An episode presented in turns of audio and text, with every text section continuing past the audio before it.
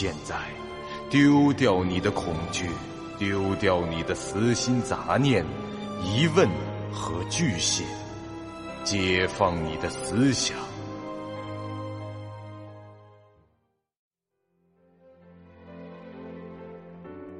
您现在收听到的是由喜马拉雅 FM 出品。巨五八瓦塔播讲的长篇恐怖网络游戏有声小说《惊悚乐园》，作者三天两觉。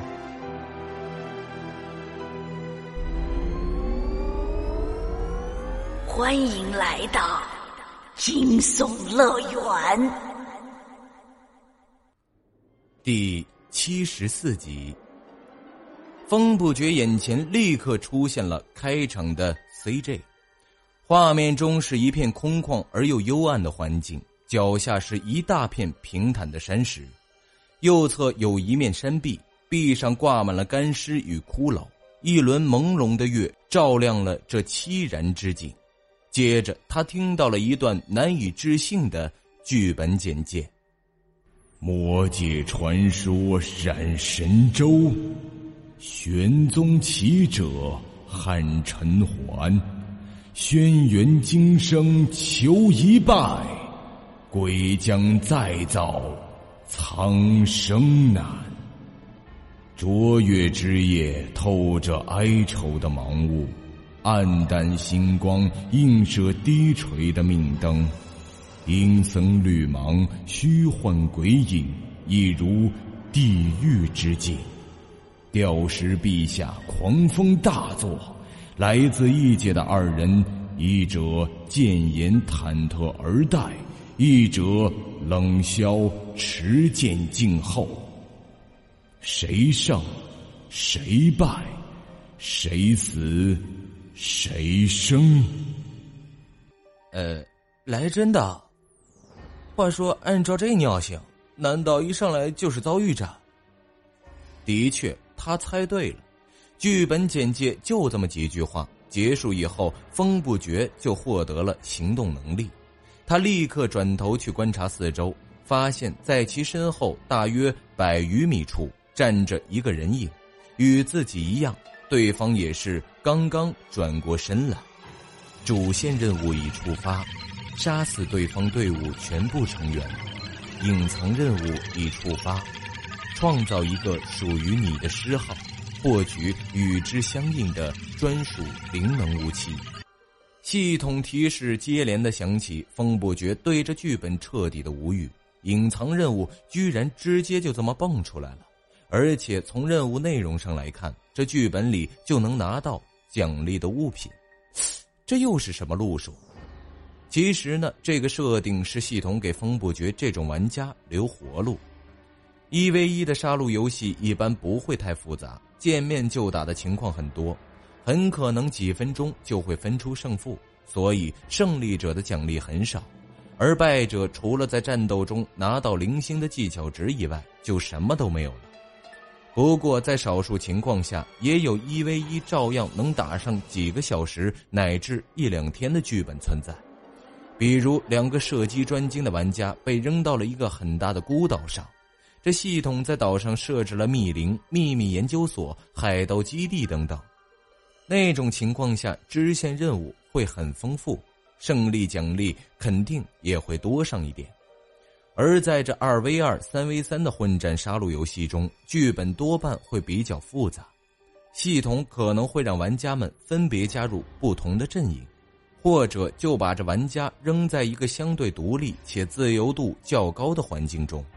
再定下一些类似校园七不可思议那种古怪的规则，让擅长出谋划策的玩家们更有发挥的空间。不过，在这一 v 一的情况下，还是简单直接的剧本比较多。武斗型的玩家无疑才是主流，站着有相当大的优势。而解谜型的玩家，就拿此刻风不绝遇上的情况来说，要是系统不发布这个隐藏任务。那他就真的没法打了。现在机会是有了，能不能把握住，还得看他自己。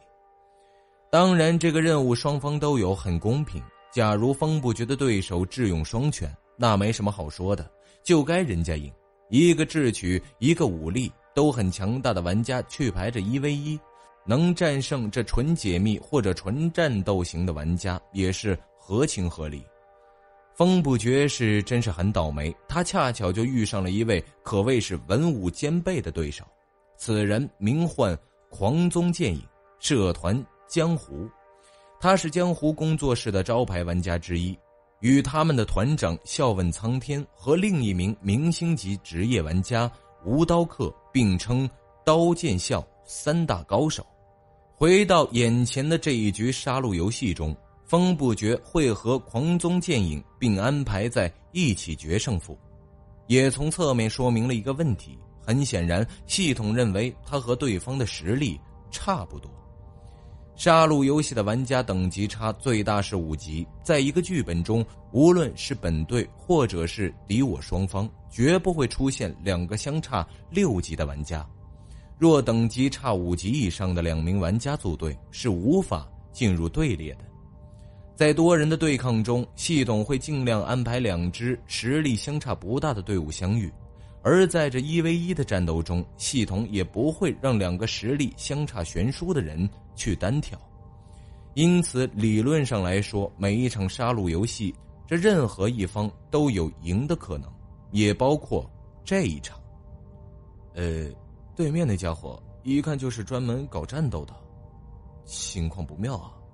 风不觉低声的悼念了一句，他遥望着狂宗剑影，对方一身乌色长缎锦袍，长发素鬓后留着一条马尾，手中长剑一出是寒芒森森，结合这位仁兄的 ID 和片头 CJ 的那句“一者冷笑，持剑静候”，这风不觉就明白了许多事，而狂宗剑影也看风不觉，却是很难揣测其风格。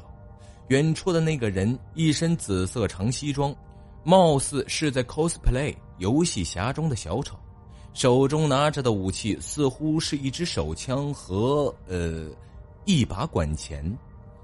黄宗剑影心中是不禁疑惑：我操嘞，这位究竟是搞什么的？看穿着不像是偏重武力的玩家，手上的近战武器是个工具，另一手又拿着把远程的武器。难道他是炼器专精，顺带射击？刚才系统提示说“义者见言，忐忑而立”，是指的他吧？这也就是说，这家伙看似很镇定，这心里其实没底。两人对峙没有持续太久，狂宗剑影先动了。他对自己的实力还是比较自信的。总之，先攻上去试探一下再说，反正试试又不花钱。万一这对手不堪一击，那就是自己人品好，没办法。呵，这狂剑影宗周身笼着一股沛然之气，欺身而上，杀气曾深入了云，天色突然，夜空乌云蔽茫。那个带着浓重口音的声音又一次在耳边响起。呃。这风不绝和狂宗剑影都是一样的反应。我操嘞！这剧本里的打斗居然能听到旁白的解说。随着旁白的描述，天色真的变得昏暗起来，风也比刚才更大了。这乌云则遮蔽了月光。我操嘞！算你狠！风不绝扭头就跑，听见了那犀利的旁白后，他完全没了正面与对方冲突的欲望，决定先逃跑再说。狂宗剑影见他要跑，这心里更多了几分底气。他也是初进杀戮游戏，在惊悚乐园里还是第一次和其他玩家对战。本来他对于对手的实力还是心存几分忌惮的，但风不绝这一跑，无疑是在示弱了。狂宗剑影见状，便放开了手脚，以强势的攻击追击而来。身若游龙，如翼飞腾。瞬息拓展是快步绝尘，急急急！风不绝见难敌气风，全声疾走。剑如海，气如浪，挥洒之间宛如这嘲笑之浪。狂宗剑影之剑奔袭杀意更盛，好如这积云涌动，势如天威赫赫。喂，有没有搞错？我明明在逃跑，都能讲到这么带感啊！风不觉是边跑边喊出声来。狂宗剑影正跑在他身后十余米处，也是一笑：“嘿嘿，朋友，一旦接受了这种设定，其实还是挺有意思的嘛。”只听着“砰”的一声，风不觉没有回答，只是回头打了发冷枪，把 M 幺九幺幺 A 幺里剩下的那一发子弹给用掉了。然后他退下弹夹，一边速度不减的向前冲着，一边从西装内侧的口袋里拿出了一梭满的换上。您现在收听到的是由喜马拉雅 FM 出品、巨五八瓦塔播讲的长篇恐怖网络游戏有声小说《惊悚乐园》，作者三天两觉。嘿，看来你枪法一般呐。啊！狂宗剑影是冷笑道：“子弹根本没擦到他分毫，他还是在后面追着。就算让这风不绝站定了瞄准，要打中移动的目标也非常的困难，更别说在这种自己也在奔跑着的情况下了。其实他这一枪主要目的本来就不是命中，而是想看对方的反应。结果狂宗剑影的反应对风不绝来说，呃，很不好。”很闹心，狂宗剑影没有在听到枪响后做出闪避的动作，也没有减慢向前奔跑的速度。这就说明了两点：第一，他的心理素质绝对过硬，至少在这游戏中，他已可以克服一些人类的本能反应；第二，也是能做到这第一条的条件之一，他一定有着某种可以防御子弹的方法。更麻烦的是，他之后还略带嘲讽的评论了一下风不绝的枪法。能够在奔跑中追上有着绝世之武的风不绝，且有余力说话者，体能之强，不言而喻。